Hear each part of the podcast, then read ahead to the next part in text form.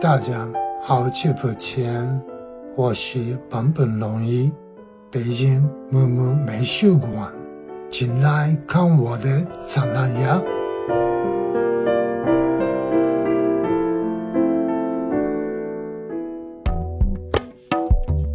您现在收听到的是由木木美术馆与康麦 FM 联合推出的坂本龙一观音听石展览特别节目，由包括别的电波、Common FM、Fishes Wishes、桂林公园 FM、坏蛋调频、即兴沉默、散场通道、声波飞行员、糖蒜广播、歪播音室、闲板电台、艺术叨叨在内的十二家中文播客联合呈现的十二期特别节目《坂本龙一观音听石展览》将于二零二一年三月十五日在木木美术馆钱粮胡同馆开幕。现在关注木木美术馆官方微信公众号或小程序即可购票。更多票务信息，请关注木木美术馆官方媒体平台。音乐使人自由，自由聆听世界。下面让我们一同开启这十二期不同的播客节目。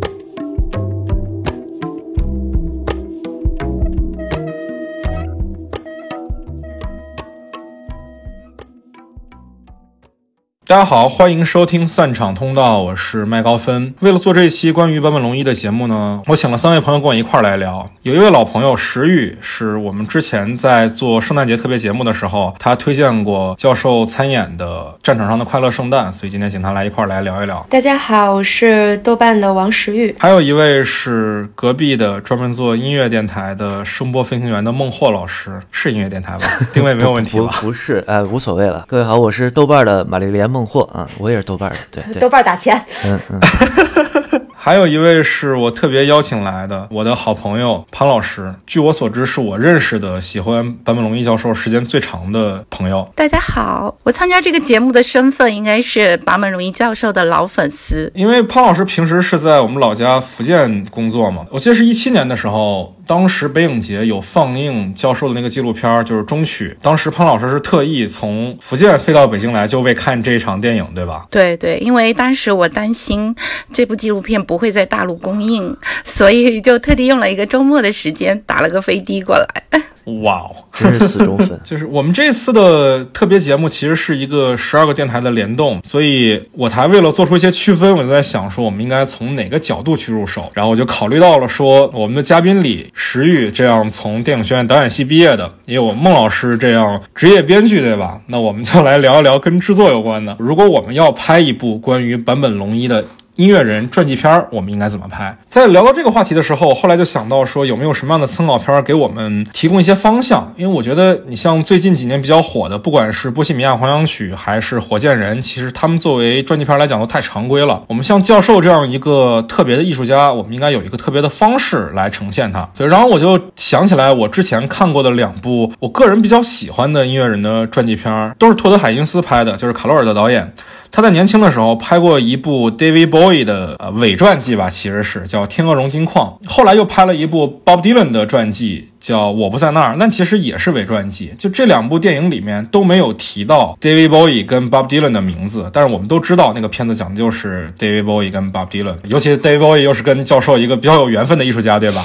这两个片子给我提供了一个很有趣的视角，尤其是《我不在那儿》那个片子，他把 Bob Dylan 的整个人的不同性格以及他作为艺术家的不同身份拆成了六个面，让六个演员来演六个不同的人物，这其中还包括了黑人，也包括了凯特·布兰切特。这个女演员来饰演一个男摇滚歌手，还是最像的那个，嗯，对对对对对，就基本上我们能看到这个片子海报上都是凯特·布兰切特的脸。那我们也来做一个类似的工作好了，我们来尝试把坂本龙一教授拆成几个不同的阶段、不同的身份。那我们要聊到教授的第一个阶段嘛，肯定是他在从小接受的音乐教育，以及之后进入到东京艺术大学去学音乐专业的这个阶段。他最早的音乐启蒙跟很多传统的音乐家一样，都是古典乐。是德彪西啊。他不止一次提到过他对德彪西的崇拜，比如说《东京旋律》的开场，就是他就引用了一段德彪西的话，就是我做的音乐是给二十世纪之后的我们的子孙听的东西。教授踏上音乐路程，在大家的这个说法中一直都很传奇，说他在幼儿园的时候就写了一段曲子，作为他呃作曲天才的一个佐证。但是教授在自己的自传里面以及在跟啊别人的采访里头，一直都否认这一点。他认为那个就是由于他上的那个幼儿园，他本身就有一个作曲的要求，小孩子就是玩的，而且这个作曲是在妈妈的这个帮助下完成的，所以他真正进入音乐还是家庭的影响，也其实跟大家都一样，就是家庭希望他去学习钢琴，所以他的那个小学时代跟那个德山老师，他的那个启蒙的钢琴的老师，受过非常严谨的钢琴和作曲的这个训练，整体作曲的规则，他都走在一个非常正轨上，所以他后来接触到细野晴臣啊、山下达郎啊这样的人，就觉得特别的惊讶啊，原来别人野路子也可以走到他的境界，所以他一直都很谦虚，并不觉得是。自己就是一个创作的或者弹钢琴的这个天才，他在音乐上受的其实是很严格的教育，但是在这个个性上的自由其实是通过逃课来体现的。初中、高中到大学，他的研究生是一堂课都没去上过的，所以他一直靠这个叛逆来维持他的个性需求。他的音乐在高中之前一直都是中规中矩的。哎，但我的观点，除了他的这种反叛精神吧，我觉得他的谦虚这一面，其实也是在他早年的经历里体现的比较明显的。可能在他的早年阶段，我们如果要拍一部他的传记的话，着力的点，除了他跟他母亲，他受他母亲，包括他的舅舅给他带来的音乐上的影响，因为我印象中他是第一次听到德彪西的音乐，就是在他舅舅那儿。但另外一个层面是他父亲给他的影响也非常的大。我看他的家族的纪录片有讲到说。他父亲早年间曾经参加过二战，作为通讯员，但是在部队的期间里，他就非常不满意这种军国主义的氛围，所以战争结束之后，他消沉了很长一段时间，然后后来就去投身于文学，去做了一个编辑，甚至于三岛由纪夫也是由他父亲发现才走上的文学之路。但他提携过了三岛由纪夫之后，很快就对已经成名的三岛由纪夫失去了兴趣，去转而去投向啊，发掘更多的新人。在他的人生中，可能发掘了至少十位在后期写出了长篇。小说的日本作家，但是他对于这些日本的年轻的作家的态度都是非常的严格的，天天辱骂他们，天天逼着他们去改稿。这也体现在了他对于坂本龙一的教育上。其实，坂本龙一自己也说，即使是他已经，比如说拿到了奥斯卡，即使是他已经成为了巴塞罗那奥运会的音乐总监，他爸还是对他非常的不满，天天说你这个做的哪儿不好，那那儿做的哪儿不好。其实，坂本龙一几乎一辈子都没有在生活中获得过父亲的承认。但是啊，这事儿也蛮有意思的，就是我最后看那个纪录片的时候，记者翻到了他父亲的笔记，就他父亲有写日记的习惯，你就发现，不管是坂本龙一出生还是。他作曲还是他上了电视，他父亲都非常的高兴，而且几乎没有错过过他的节目。但是在表面上，他又是个严父的状态，从来不吐露对自己儿子的艺术创作的承认。哦，这种关系还是非常微妙的，可能比较传统的日本父亲吧。对对对对对，我觉得整个东亚都是这样的。哎，对对对，昭和年代那个更更这样，更这样。对，我觉得这很像李安跟他父亲的关系。艺术家好像都有这么一个严厉的父亲，迫使他们用很纤弱的那种情感去用艺术来表。表达，有 有一种因祸得福的感觉。对，王龙一自己在那十三幺里面也提到过，他父亲的性格对于他的影响是非常大的，因为他父亲是一个编辑，编辑在文学里面，他就希望说降低自己的身份，而把作品给托举出来。然后对于坂本龙一也是，他希望自己的音乐能尽量只把音乐本身给托出来。我觉得这也是有受他父亲的影响。他希望自己的人是像透明人一样的，让别人能记住的是他的音乐。他在自传里头曾经有写过一个小小的细节，就是当他刚刚开始。接触那个披头士的时候，他发现了那个九和弦嘛，跟德彪西有异曲同工之妙，所以他就会拖着他爸爸来听。他说，就一唯一的这么一两次，他跟父亲能够在音乐上得到这种父子俩的沟通。哇！他纪录片里说，如果他听了披头士更早一点，他就不会去学古典乐了。确实，披头士不管是流行音乐还是摇滚音乐世界的一个很奇特的存在吧，就所有人都会受他影响。嗯。坂本龙一其实是在东京的新宿区上的高中，就大家也知道，新宿区是一个有很多世界文化、流行文化和年轻活力的一个一个地方嘛。他当时上高中的时候，他就非常非常喜欢爵士乐和摇滚乐了。不过他上高中的时候非常讨厌民谣，还有那种民族性民族乐吧。不过这个想法到了他上东京艺术大学的时候就彻底改变了。进入了这个东京艺术大学以后，其实有一位教授是。是给他非常大的一个震撼的。这个教授的名字叫做小泉文夫，他是一个二战前就出生的人，然后他后来呢是在印度留学的。他在印度学习到了很多就是这种民族音乐啊，然后印度的一些音乐的即兴性啊，把这些东西又带回到了日本。然后当时他在东京艺术大学开办了一个非常有名的课程，就是去学习民族音乐和世界音乐的。根据这本课程，他自己还写了一本书啊。名字叫做《民族音乐研究笔记》，就是这本书就非常棒，我觉得很多喜欢音乐的人真的是可以好好看一下这本书。小泉文夫的这堂课呢，就直接动摇了坂本龙一的音乐观，因为在以前坂本龙一其实喜欢的很多都是西洋音乐，包括像爵士乐和摇滚乐也是属于西学东渐嘛。然后，但是小泉文夫的这个课让他觉得民族音乐和世界音乐原来是这么的奇妙，因为这堂课上随便说一说这个课的一个设置，大家可能就会觉觉得。非常的神秘了，就是它有非常多神奇的各个世界和各个国家的一些民族性的一些乐器，像什么爪哇岛上的一种呃乐器，名字叫做甘美兰，然后还有西塔尔琴、什么加耶琴，甚至还有我们说咱们中国的这个西藏的一些乐器，以及什么中国的琵琶呀等等，打开了坂本龙一的一些世界，打开了他的一个音乐观念，让他发现啊，我们原来是可以在音乐当中汇集世界各地。的民族文化成就的，就如果我来拍这个传记片的话，我可能会把这一段处理成一个很叛逆的、很有才华的一个男孩，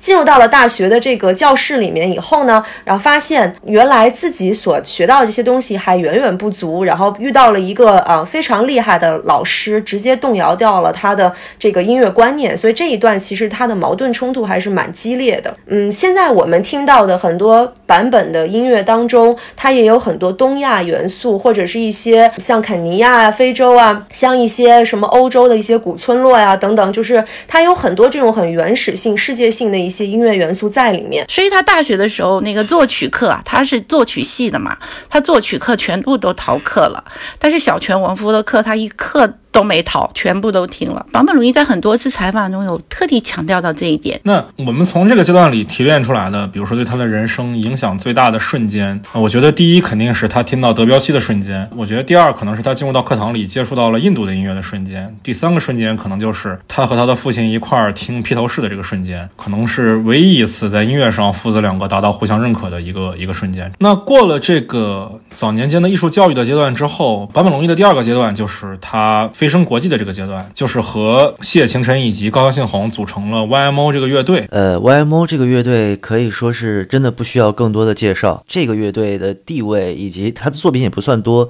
时间也不算长，但他等于是在东亚里面打开了这个新音乐以及电子音乐的一个大门。就他可能不是第一个，但他绝对是最流行和受众最广的那一个。他们三位，就谢晴晨、高桥幸宏以及教授本人呢，他们三个其实都已经是呃非常。成熟和非常有自己风格的音乐人了，但是就是日本这个音乐圈在那个年代的那种，不像欧美音乐圈那么直来直去，就唇枪舌剑、刀光剑影那样，就大家还是非常和气，就都是彼此助演啊，然后互相都是朋友。然后其实往上上诉的话，和大龙泳衣和山下达郎这些非常重要的大师也都是有关系的。然后这三个人呢，其实在七五年、七六年吧，反正就是这仨人吃了顿饭。这个饭呢，应该是在不同人的不同叙。述里面有不一样的东西，这个就变成了一个就很难做成信史的东西。就是有的人说是吃的烤饭团，也有人说他吃的是橘子。那你说是到底吃的什么呢？这个就非常有意思，就可以从不同的视角来拍一下，对，就很罗生门。对对对，他们这个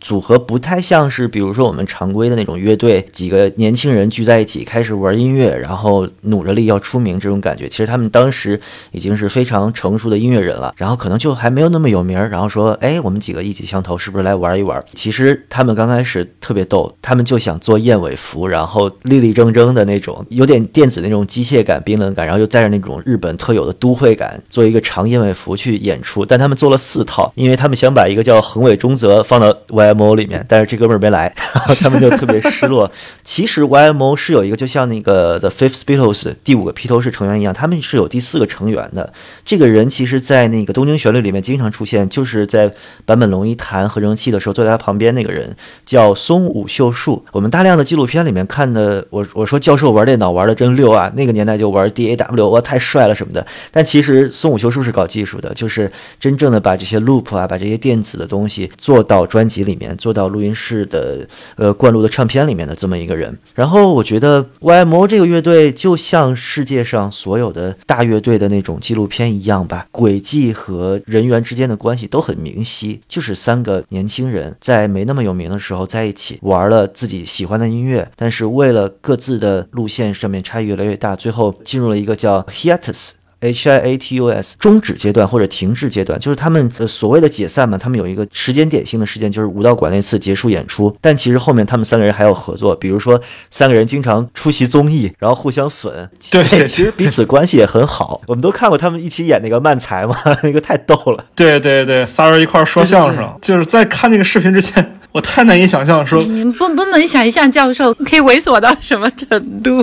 就是在我们国内观众看来，可能坂本龙一教授是一个很离我们很有距离感的艺术家，但其实他在日本民众眼里，呢经常出席一些很有趣的活动。就是 YMO 解散之后，他们仨还一块儿，就是刚才孟老师有说嘛，说上台说过漫才，漫才就是相声嘛。其实他们仨说相声，你们想象一下，而且坂本龙一在说相声的过程当中频频繁笑场，场对太逗了。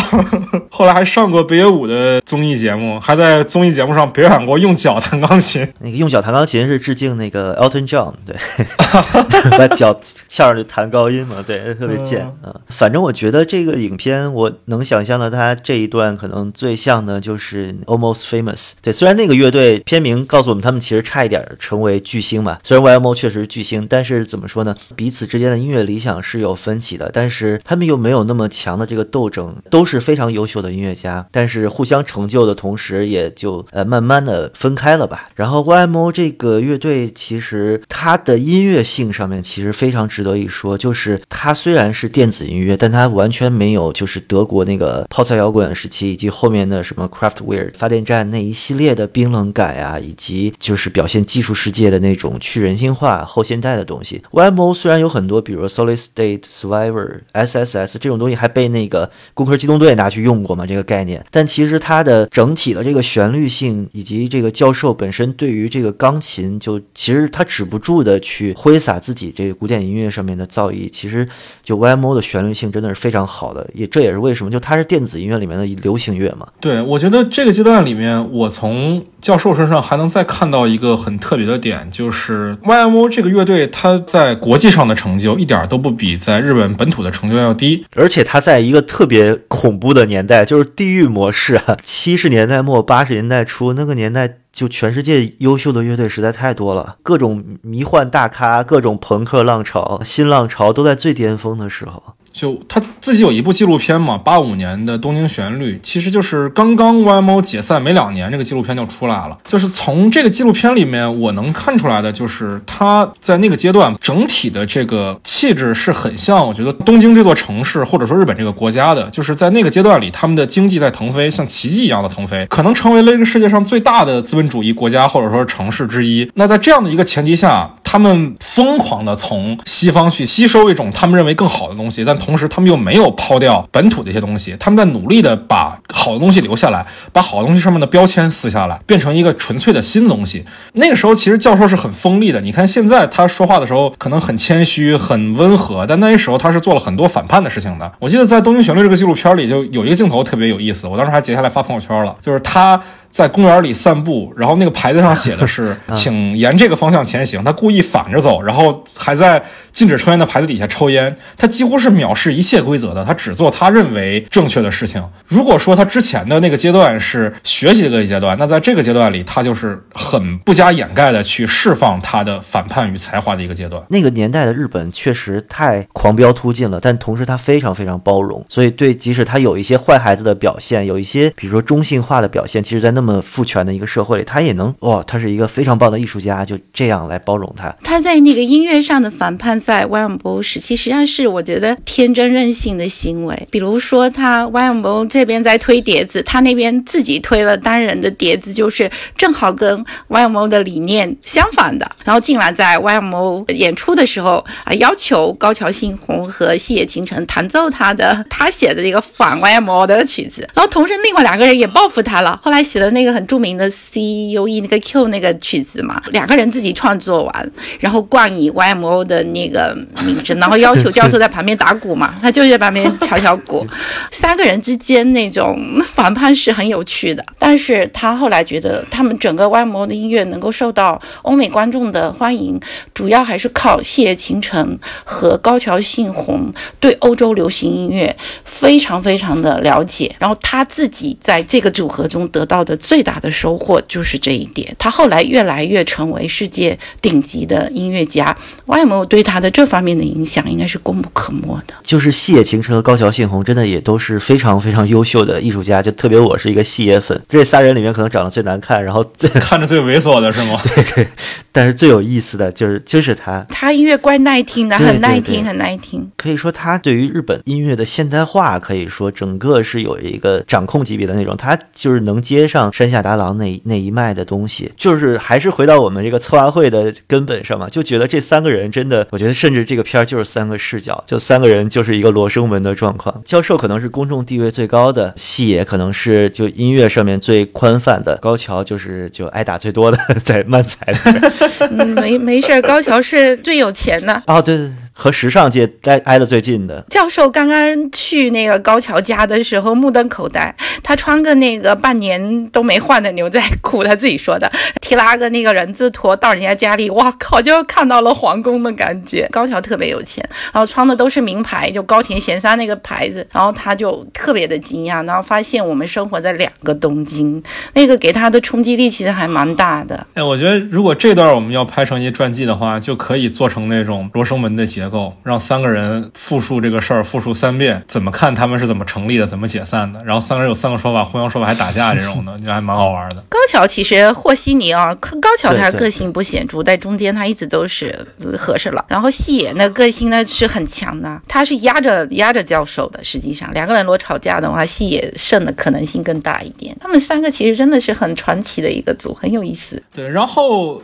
YMO 是八三年解散的嘛，在八三年也对教授发生了一个特别重要的一个事儿，也是从这个事儿开始，他进入到了一个新的阶段，就是《圣诞快乐，劳伦斯先生》这个片子嘛，也叫《战场上的快乐圣诞》，他是这个片子的主演加作曲，这是也是日本导演大岛渚的名作，也是因此他结识了大卫鲍伊，你你讲的这个可能要纠正一下，他并不是这个时候结识大卫鲍伊的，在这四五年前他就已经访问过、采访过大卫鲍伊。哦哦哦，好意外哦，原来缘分早就已经有了，是吗？之前啊，他就做过节目，曾经自己作为采访者 采访过波维，所以在那个时候就已经对那种视觉和是那个音乐的关系，他那个时候就心里就已经有种子了。但他是因为大岛渚认识的那个贝托鲁奇，所以才有后来的遮蔽的天空，是吧？先有的末代皇帝。对对，首先末代皇帝，啊然后有遮蔽的天空。啊在这个阶段的时候，我听他的音乐其实跟之前那阶段就完全不一样了。在这个阶段里，他的音乐是传唱度，我觉得是最高的。当然，他也是在这阶段里拿到奥斯卡嘛。他的音乐在这一这个阶段里是我觉得是最普世的，最所有人都能引起共鸣的。你无论是什么年代的、什么样精神的、什么样政治立场的人，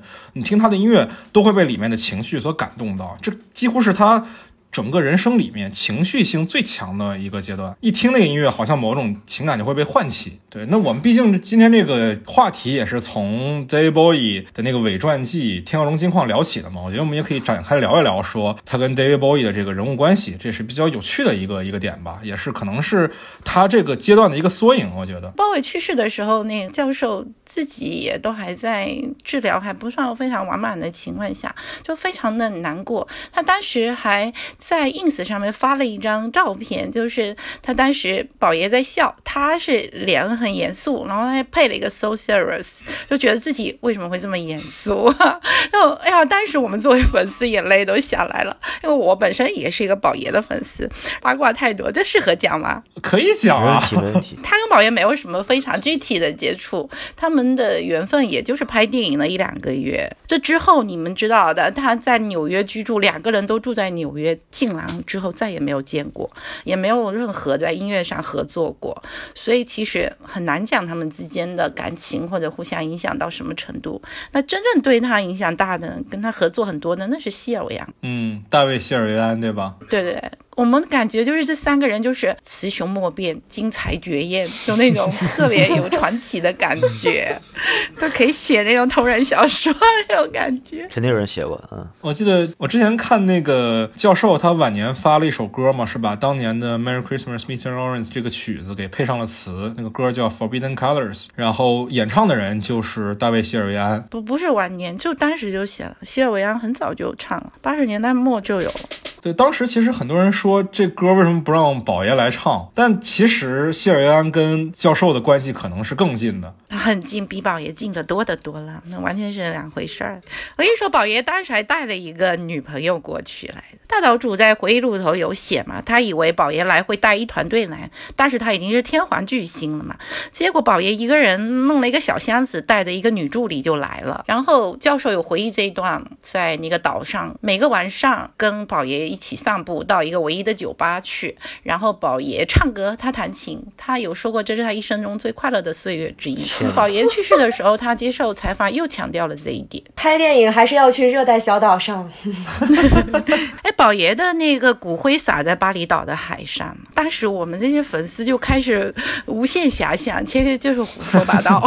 哎，其实我后来看教授的采访，他其实有提到说八十年代在巴厘岛上有一件趣事啊，但是倒是跟宝也没什么关系，就是他在那段时间里在巴厘岛上有听到一个当地的。这不算乐器吧，算一种声音，就是当地的养鸽人会把这个鸽子的翅膀上绑上一种特制的小风笛，然后鸽子飞起来的时候，那个风笛就会响，让自己的鸽子能回来嘛，知道鸽子在哪儿嘛。而鸽群整体都飞起来的时候，就会有一种整个空间都在发出声音的，包括鸽子振翅的声音。这个声音对于教授的影响是非常大的。他说这是整个后期都一直在影响他的一个事儿。他把这个表演艺术复刻到了。二零一四年的札幌艺术节的开幕上，当然可惜他那时候已经得了癌症，他自己没有办法亲临现场。但这个确实对于他来讲影响很大，也就发生在他拍摄这个《圣诞快乐，劳伦斯先生》这个期间里面。嗯，他是采了那个声音的采样是吗？就放到表演里面？不是，他是整个在现场就放了一群鸽子，然后每个鸽子身上绑着风笛。整个就复刻了这种东西，让这个环境和空间会充满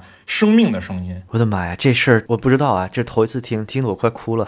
就作为一个北京小孩儿，其实就北京胡同里面原来都是养鸽子的，然后鸽哨这个东西，其实我从小听到大的。但是在申奥成功之后的零三零四年吧，反正这个东西被禁了之后，北京的鸽群过去就没有声音，就只有鸽子翅膀的声音。嗯我小时候听那个鸽哨，哦，那个鸽哨超好听。特别悠扬的一个声音，然后特别有距离感，就是有那种那叫什么开普勒效应，就是朝你过来，然后离你远去那么一个感觉。但是现在听不到了那个声音。杜比的杜比环绕声是吧？嗯，教授就是来北京来的太少了，得多来。像木木美术馆这样的这种展览要多办。对对，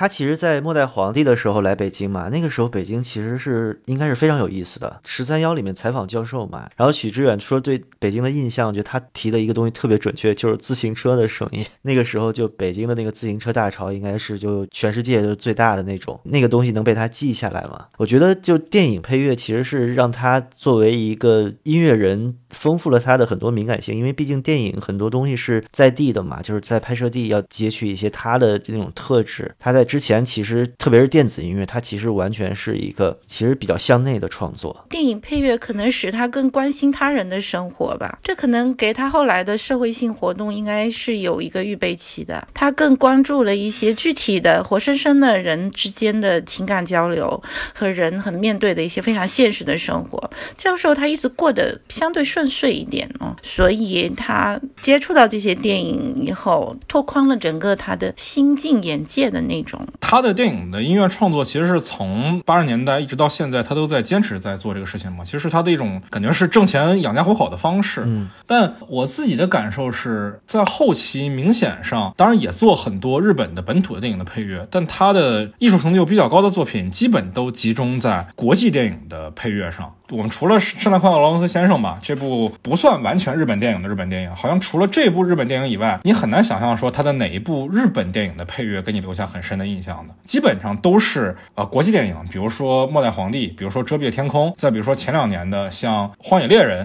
其实我看他的电影这么一大串拉下来，我觉得教授其实最大的一个特点就是不挑活儿。最近那个日本沉默不是他做的吗？就是那个汤浅的那部，对我看了两集没看下去。对，他还做番剧，我的天！对对对，就是他对商业片什么的真是完全不挑。然后比如说《怒》这个电影，我其实不喜欢，但是我真的是盲听出来就觉得这个配乐应该不是一般人，明显能感觉到这个质量是非常好的。就是虽然不挑活儿，但是活儿都好好做，是吧？他他真的都很认真，无论你什么小小的片，他都很认真。就教授他完全能放下自己一个先锋音乐艺术家的这么一个 label。他完全去做一个其实是很行活的东西吧，然后他做的还非常的敬业，就是比如说，呃，我当年听那个《末代皇帝》就能感动的稀里哗啦的那种，但是呃，后来我听到了《遮蔽的天空》以及《小活佛》，我就发现，哎，他的其实就是曲式的行进上面，就因为我不是学音乐的，我并不能特别专业的说这个东西，但比如他的这个动机的运用，比如说几个变奏啊，一下就把这个整个专辑概念拉出来了。首先，我觉得他对影像很敏感；第二，我我曾经稍微有点微词，比如说我。觉得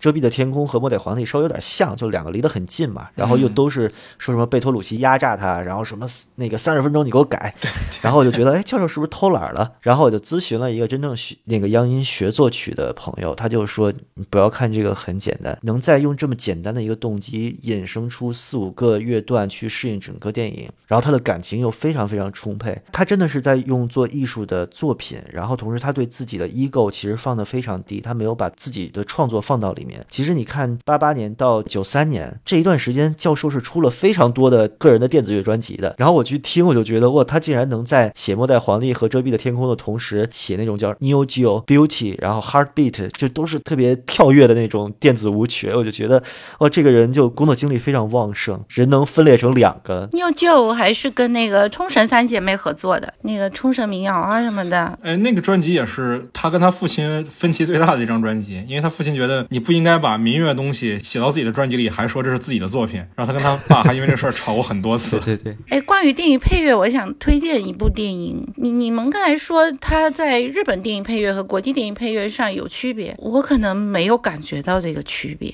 之所以更有名，是因为电影更有名。对对对，我觉得是吧？我觉得他的音乐创作上我没有看出区别。然后我想推荐一部日本电影叫《星星少年》，柳乐优弥演的，就是《无人知晓》里头那个小男孩。这个它的配乐太精彩了。星星少年，推荐你们可以去听听看，这个网易云音乐就有啊。嗯，我印象最深刻的就是中文名叫《该买新鞋了》。这个片是岩井俊二的监制，忘了是哪个导演，反正就是一个我永远不会再看他的导演，就是一个特别俗的日本人，在欧洲哪个城市我都忘了啊，就是一个恋爱故事，然后特没劲。但是就从头到尾听教授在那儿 solo 钢琴，然后就 就觉得啊，行，可以，够了，够了，够了。这是给音乐配了个 MV 是吗？对，就他真的是啊，他在那个北野武的那个。小品里面就不是北野武在吐槽他嘛，说我我拍的电影请不起他，太贵了。然后他就说，只要是我喜欢的电影，我免费也做。然后前两天刚给人免费做了一个。对对对对对，我之前看有一个呃日本的讲核能的纪录片，叫《核能国家》，一个反核的纪录片，也是他给做的配乐。你一个纪录片啊，一听就没什么钱嘛，对吧？但他还是可以去做反核的纪录片，你让他投钱拍，他 绝对会投。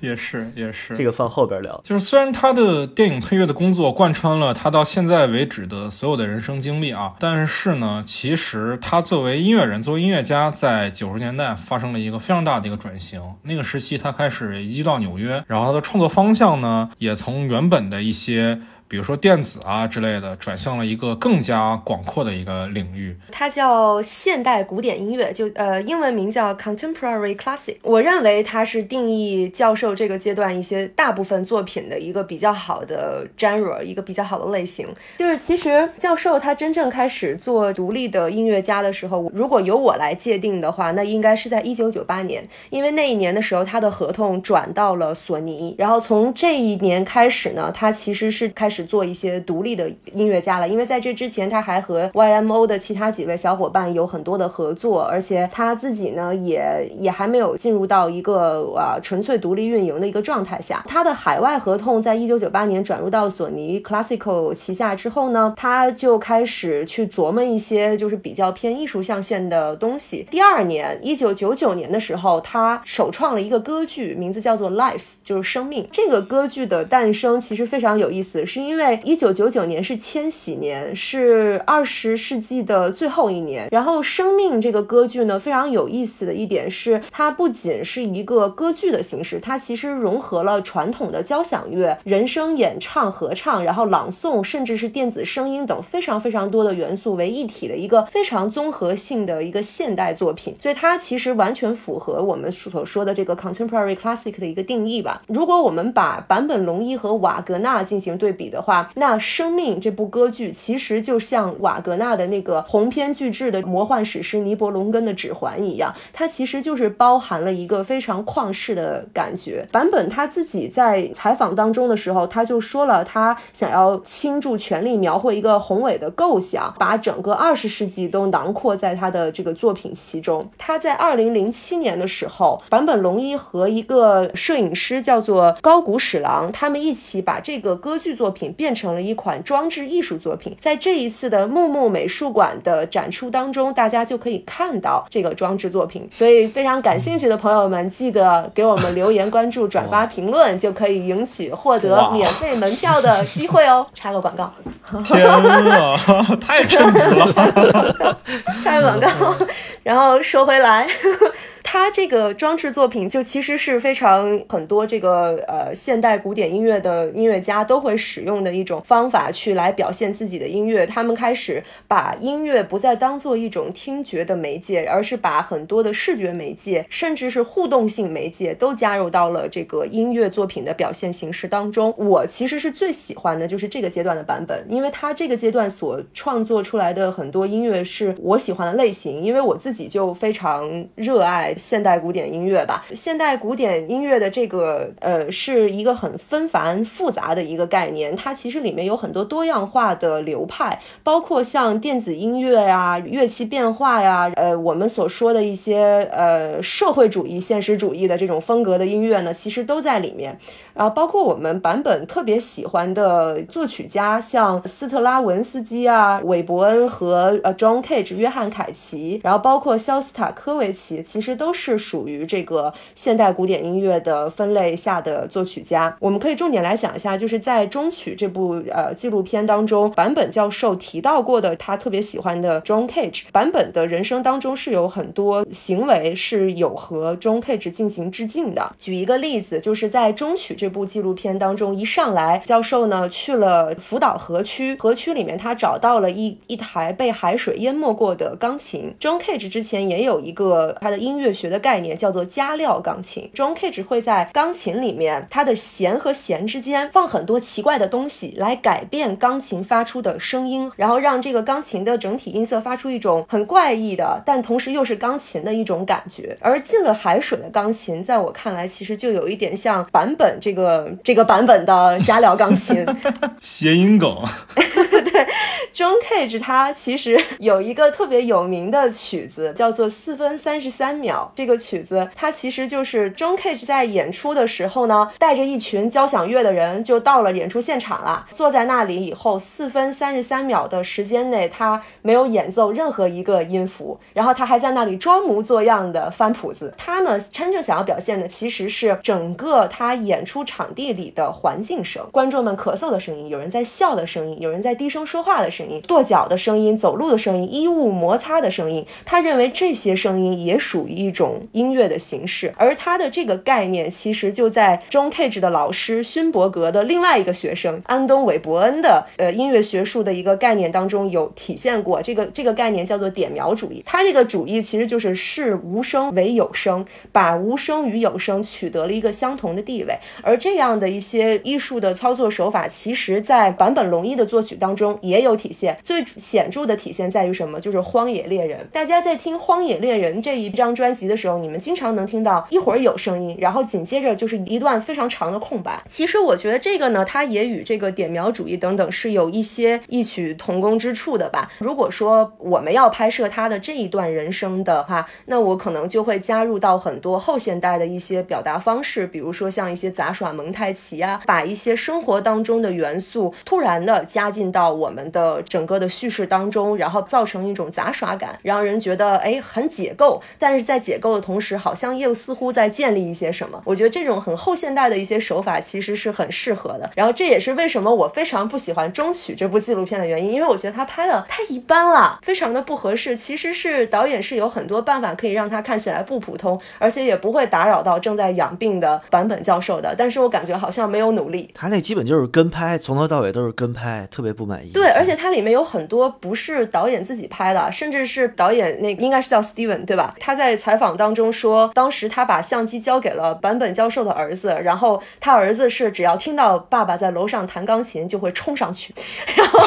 就会冲上去开始拍他爸。对，然后就会导致经常画面里会有坂本在驱赶这个镜头，走开走开那种状态，是因为坂本教授在驱赶他的儿子。非常想吐槽的就是这一点。所以如果我来拍这一段的话，我就会把它往后现代的方向上更推进一步，然后把它拍的更至少是奇观性会更多一些。我觉得是这样的，就在这个阶段里，我觉得除了我们的表现手法上可以有一些更实验性的操作以外，我觉得整个这个阶段对于坂本龙一这个人来讲，他影响最大的有一个我觉得很明显的一个事儿，就是九幺幺这件事情。其实虽然他在九幺幺之前就创造了《Life》这部剧，然后也写了《Energy Flow》这样传唱度很高的音乐，但是在九幺幺之后，他的音乐其实是有非常大的一个变化的。在那之后，他开始去非洲、去北极、去全世界去搜集各种各样的声音。那虽然实际说他不喜欢《中曲》这个片子啊，但《中曲》里面提到有一个点，我觉得还是挺有意思的，就是他说九幺幺之后，人们沉默了一段时间，他在一个星期里都没有再想起要听音乐这件事情，直到有一天走在街头，听到有人在用吉他弹唱 Beatles 的 Yesterday，哦，跟 Beatles 又有关系了，这点也可以很呼应啊，可以呼应全文。然后他才意识到说，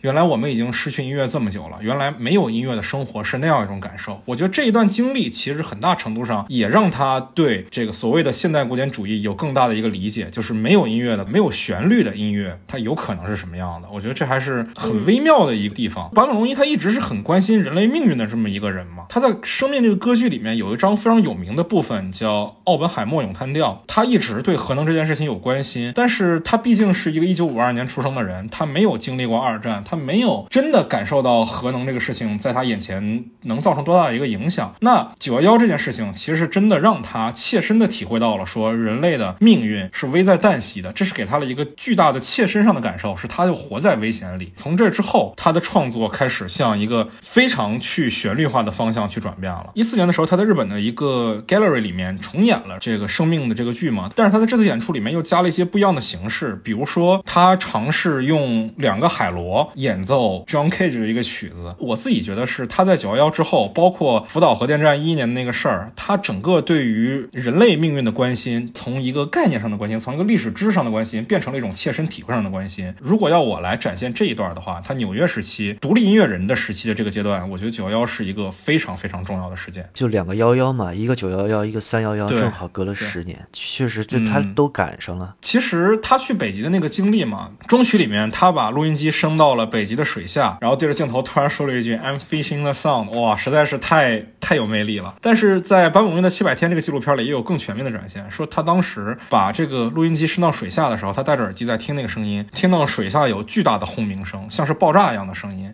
但他问周围的人，你们有没有听到这样的声音？周围的人一个都没有听到，只有在水下才能听到那样的声音。我觉得版本的这个声音垂钓这个概念其实非常的棒，就反正我很喜欢吧。因为其实声音垂钓在非常多的作曲家的作品当当中都是有体现的。我自己其实也曾经有利用过这样的一些技术手段去做一个啊艺术作品。二零一九年的时候，我在维也纳和一名维也纳大学的作曲家一起来做了一台有一点点像《生命》那部歌剧那样的一个舞台音乐剧，请了一些演员用人声模拟一些自然环境的声音的这种感觉，比如说用人的嗓音去模拟一些风声啊，或者是石头撞击的声音啊，这样的一些啊很有趣的东西。B-box 是吗？呃，你要这么理解也可以，但是呢，应该不是啊。然后，然后我们当时那一部呃音乐剧，它当时的情况就是我们在演出的时候，在演员的前面有一个稍微矮一点的池子，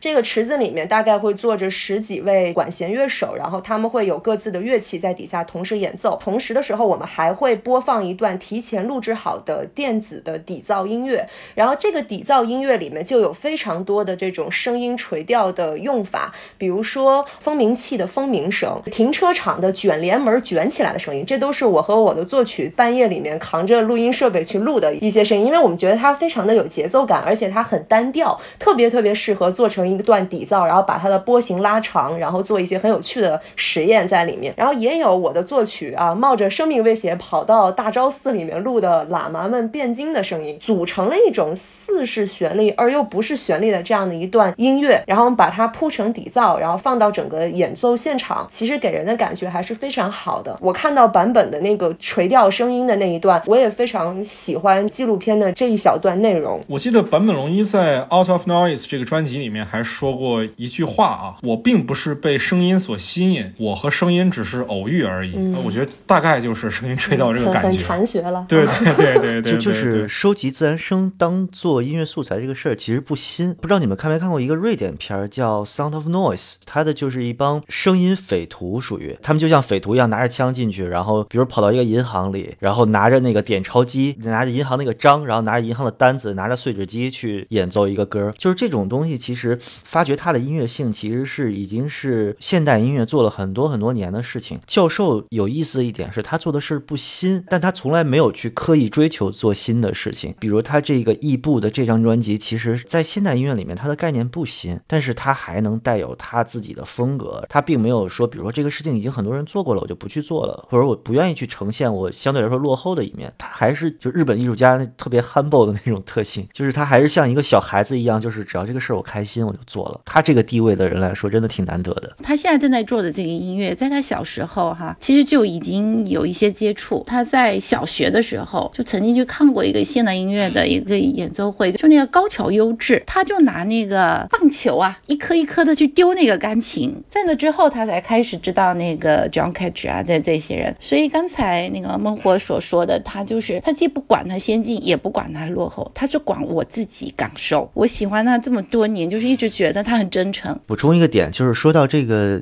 现代音乐采样的这种氛围音乐，其实不新这个事儿。其实，在日本环境里面，我想到一个例子，就是松本清张当年那个特别有名的小说《杀气》，杀之气。小说应该是六零年，对这个小说来说有点剧透啊。那个富人家收养的儿子就是那个音乐家，做的就是非常现代的无旋律、无调性的氛围音乐。我记得当时好像警察去找他的时候，有去现场听过一次，说什么就是像很多个佛堂一起开始唱经啊那种感觉。即使是在日本这个小环境里面，其实这种新音乐和实验音乐已经是一个非常早就有人在实践的东西了。但是我觉得教授其实走到这一步，就真的是他完全是自己的脚步，就是他真的做过非常非常动听、旋律性非常好的音乐，就他到哪儿都就被人要求要弹一遍的音乐，对吧？然后也做过，比如说我最喜欢的他那个个人专辑叫《未来派野狼》，真正是跳舞音乐啊，然后时尚感十足的那种电子音乐。然后现在他在做这种声音艺术类的尝试，就是人到这么大年纪，突然在做一个小伙子的事儿，你就觉得这人其实他心里面可能一直没老吧，他可能这一面刚被生发出来而已。其实一四年这一年对于他来讲还挺特别的嘛，因为我刚才说他在现场用海螺演奏 John Cage 的音乐，也是在一四年。一四年的时候，他还接了一个工作，就是担任这札幌艺术节的总导演。刚才我们有提到，就是在广场上放歌哨那个。当然，这其实也是刚才彭老师有提到说他的一个初心，他八十年代有受到这个歌哨的影响，二三十年后，他依然可以把这样的一个音乐元素运用在自己己的作品里来表达一种真诚的感动。因为当他真的有能力去做一个空间上的艺术的时候，他就会把这些东西都引进来。但是比较不巧的也是，他在一四年在张宏艺术节开幕的九天之前，突然诊断出了癌症，不得不终止一切工作，所以他没有办法在广场上亲耳听到那个歌声。他一年后病情稳定了，回到那个广场上，他跟这个摄影师就说，大概所有的人都已经看过这个现场是什么样了，只有我还没看过，心里想想有点凄凉。当然，那个主办方也没有为他专门一个人去重新布置一遍这开幕，只是给了他一个歌哨，然后把那歌哨绑在绳子上，他可以自己转那个绳子来稍微想象一下那个氛围。我觉得还挺 挺惨的，其实。但是我觉得要说到这儿的话，我们就要引到他的最后一个阶段了。他从一四年到现在，作为癌症病人的这个阶段，在这个阶段里，我觉得他的音乐其实相较于之前他独立音乐人的阶段，没有特别大的本质上的改变。但是他对于音乐的态度有了一个很明显的变化。他之前我我们知道他就是一个不太在意版权的人嘛，他认为版权是阻碍人类进步的。但在这个阶段之后，他的心态比之前要更加的开明包容了。就我之前好像看十三幺那个片子里的时候，有提到说他之前突然出现在过北京的一个酒吧里，然后即兴的演奏了一些曲子。他之前其实还挺不愿意跟这个世界去有这样亲近的交流的，我觉得。但是在患病之后，好像他的态度就有了一些转变。早年间我觉得他挺端着的，就是特别是 YMO 时期，就他个人性格上面是一个羞涩，然后又有点笑点低，就其实挺大男孩的一个人。但你看，你比如他发型一丝不苟的穿着，然后精致化妆啊之类的，但他就后面一系列的变化吧，面相更丰富了之后，他现在真的就特别随和。他在有代的那个地下室里酒吧里面，就真的是其实是没有打算让他弹的，就也没有相关的准备，但他就觉得朋友们都在，于是他就上去弹了一首，弹完一首说好，我再来给大家弹一首，然后弹了《圣诞快乐，劳伦斯先生》，然后大家都前几个音出来，然后粉丝就已经疯了那种。然后这个事情后来还引起了一些争议嘛，就是微博上很多人骂这个张友代和主办方之类的，就然后当天的钢琴调音不准。呃，我在其实前面那个我跟我朋友录的那个节目里面也说了，就是这个指责，其实我觉得对于教授来说，我觉得在他眼里看应该是挺不能理解的。但我想你说教授在水里泡过的键摁下去都不回弹的钢琴，他还把那个琴键抠出来继续弹，我觉得这个其实是才是一个现代音乐家，他应该对这个声音和他他的表演做出了一个包容性。之前也是中学里有提到嘛，说钢琴走音并不是一种我们理解上的失灵，一种被破坏，而是说钢琴本身是人们用自然界的材料组合出来的东西，那它走音只是这些材料在努力挣扎重新回到自然界的一个过程。就教授并不认为这个过程是丑陋的，是啊、失去了一些标准上的美感的。他认为这个不标准的过程当中本身是具有美感的。那我觉得这个艺术观念就比键盘侠要高到不知道哪儿去了。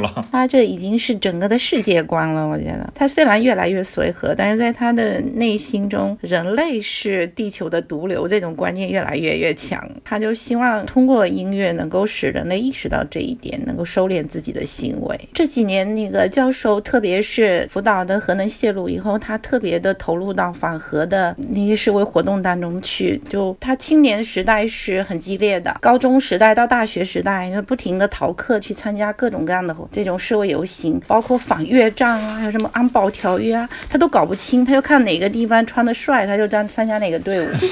这个好太宰治啊，这个。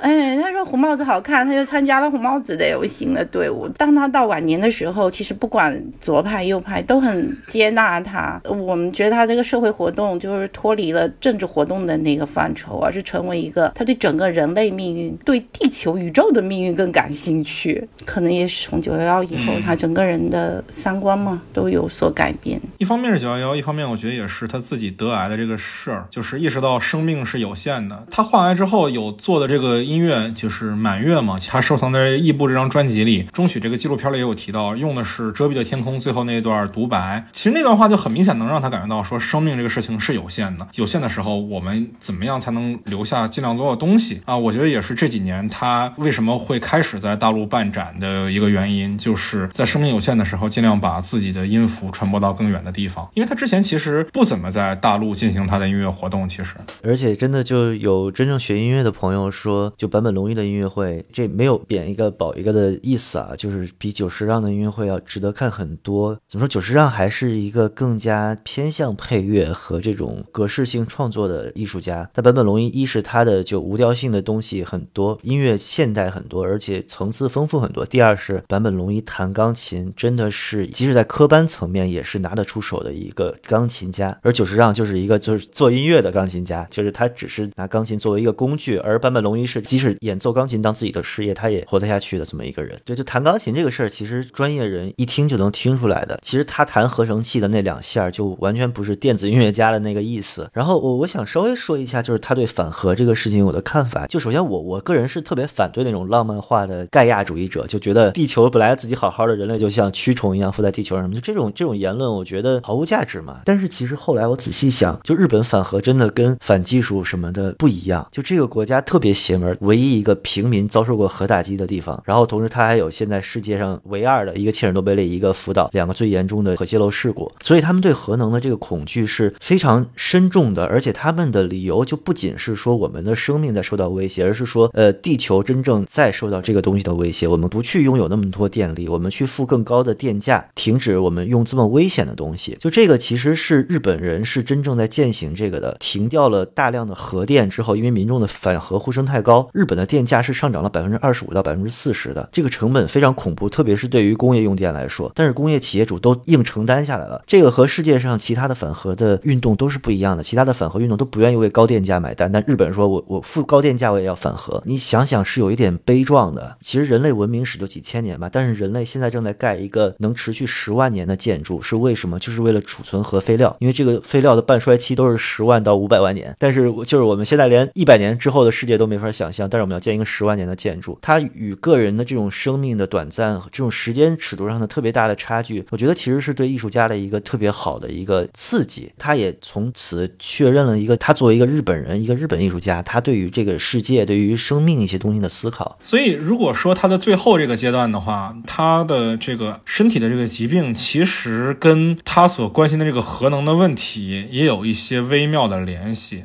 那如果是我来做他的这部传记片的结尾的话，也不说是结尾吧，他的人生的这个最后的阶段的话，我可能会比较关注于他是如何看待自己身体的。迅速的衰败，以及他切身经历的这个三幺幺事件的一些后续的反应，整个的一一年的这个核污染的事件和他一四年自己得了癌症这件事情，两件事情在他身上是有一个呼应的对照的微妙的关系在。然后我希望能我们在如果要做一个片子的话，把这种微妙的对照关系能体现出来。我我我最后抒个情行不行？这次的那个呃三月将要举办的展览哈，其中有一段是二零一七年。曾经在上海展览过的阿比查班坂本龙一的合作，就是那个第一束光 （First Light） 这段，大家也可以去展览会可以重现当时的一个短片。阿比查班当时曾经说过一句话，我非常的喜欢。如果我想拍一个坂本龙一的传记片的话，这段话我觉得可以诠释我们对他的理解。他说：“当我们年轻时，在旅途中总是思绪不安，仿佛问我们到了吗？”我们什么时候到？当我们老了一些，就会越来越关注过往的风景，会去观察树木、房屋、路标以及其他车辆。我们学会了让自己在旅程中保持平静。我们知道总会有一个终点。我觉得用这段话来诠释教授的一生也是非常非常的适合的。嗯，听得我想鼓掌。那我们今天这期特别节目，关于如何去制作一部坂本龙一先生的传记片，我们大概也就聊到这儿。我们会在微博的转发中抽出四位朋友赠送这次木木美术馆的坂本龙一先生个人展览的门票，以及在我们的听友群微信上搜索 After Cine，添加我的个人微信号就可以申请入群，在群里再抽奖送出，并且在小宇宙的评论区为为点赞数最高的评论者送出一张。啊，现场的门票，欢迎大家积极参与。那我们今天就到这里吧。祝教授身体健康。祝教授身体健康。身体健康，这是最重要的。Because we don't know when we will die, we get to think of life as an inexhaustible well. Yet everything happens only a certain number of times, and a very small number, really. How many more times will you remember a certain afternoon of your childhood? Some afternoon that's so deeply a part of your being that you can't even conceive of your life without it. Perhaps four or five times more, perhaps not even that. How many more times will you watch the full moon rise? Perhaps 20. And yet it all seems limitless.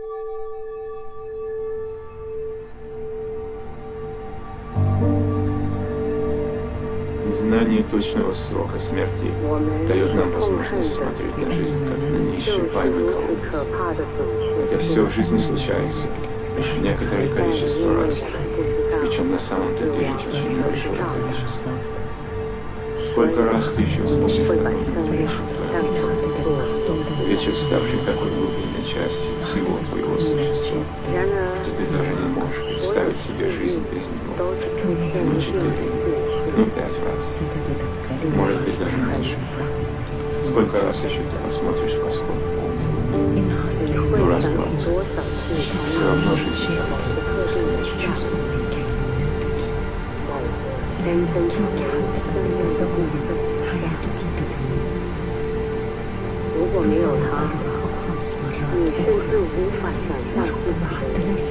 бесконечной. 你会甚至可能有很美的你会看到满月光，也许二十岁。Como no sabemos cuándo vamos a morir, nos toca creer que la vida es un pozo sin fondo. Sin embargo, las cosas ocurren solo un determinado número de veces. ¿Cuántas veces más recordarás siempre que amamos Una tarde que formó una parte tan entrañable de tu ser que ni siquiera puedes imaginar la vida sin ella. Quizás cuatro można. Siadajesz. ¿Cuántas veces más verás salir la luz del día? Quizás 20, sin embargo, no aparece